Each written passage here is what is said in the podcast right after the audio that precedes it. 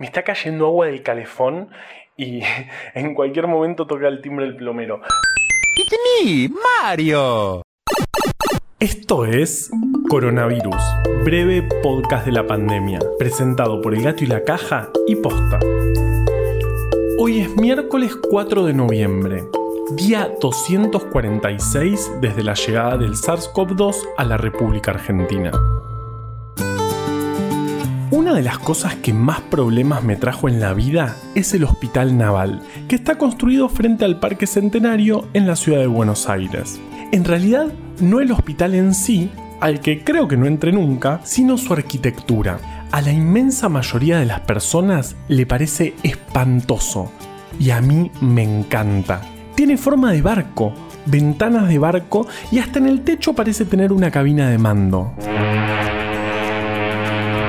¿Conocen el edificio? ¿A ustedes también les parece horrible o están conmigo? O sea, ¿qué no te puede gustar de eso? ¿O acaso si tuvieras la oportunidad de que tu casa tenga forma de barco o de nave espacial dirías que no? Messi se hizo una casa con forma de pilota. ¿Y saben por qué? Porque puede.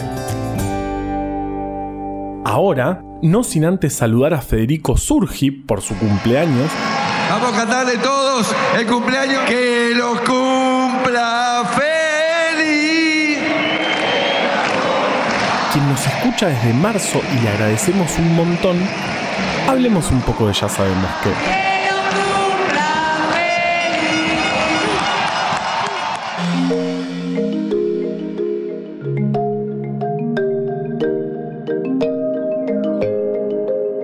En Argentina, ayer se hicieron 30.999 testeos.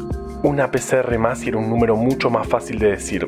De los cuales, 12.145 dieron positivos.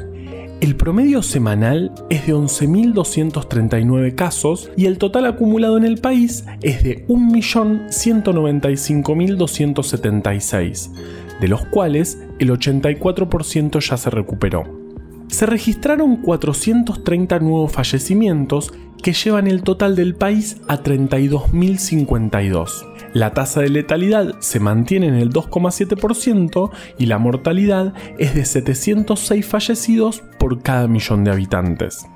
Si miramos los casos por inicio de síntomas, el día que más se registraron fue el 14 de octubre, con 15.095. A su vez, el 9 de octubre fue el día con más fallecidos, 369.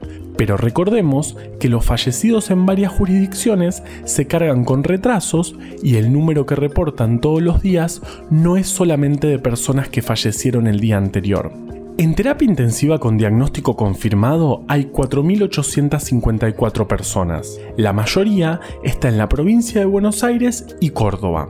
Río Negro y Neuquén muestran una ocupación cercana al 90% de estas camas, mientras que San Juan y Santiago del Estero están por encima del 80%.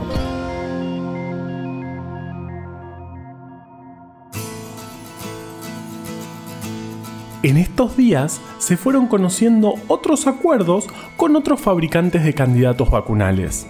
Como te contamos ayer, esto se hace mientras ocurren las fases de prueba y la o las vacunas que demuestren funcionar y ser seguras no se aplicarán hasta que los organismos regulatorios las aprueben. En el reporte de esta mañana, la secretaria de Acceso a la Salud, Carla Bisotti, contó que desde hace varios meses todas las provincias se están preparando para la vacunación contra el coronavirus y que este será el desafío más grande de la pandemia. Ahora vamos con Vale que te va a contar algo interesante sobre lo que estamos hablando todos.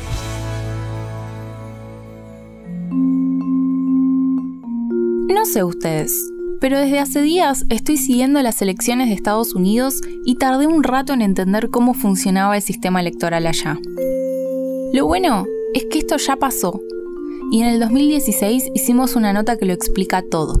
Se llama Donald en la Tierra de las Matemáticas. Está escrita por Bruno Malarini y la pueden encontrar en el sitio.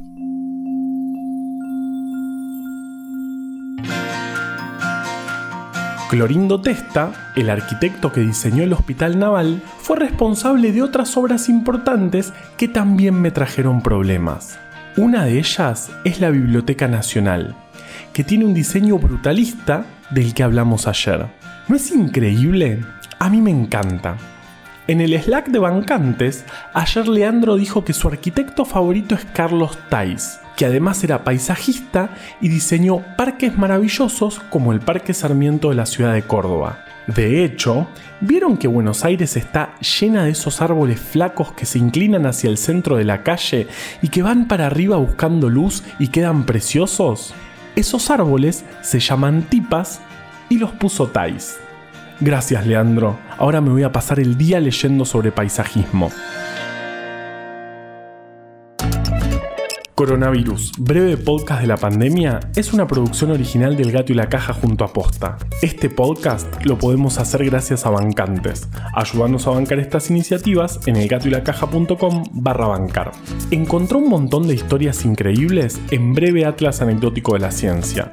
Para conseguirlo, entra en elgatoylacaja.com barra tienda. Yo soy Juan Manuel Carballeda. Valeria Sanabria te aconsejó desde el armario. Usa tapaboca, mantén la distancia y nos escuchamos mañana.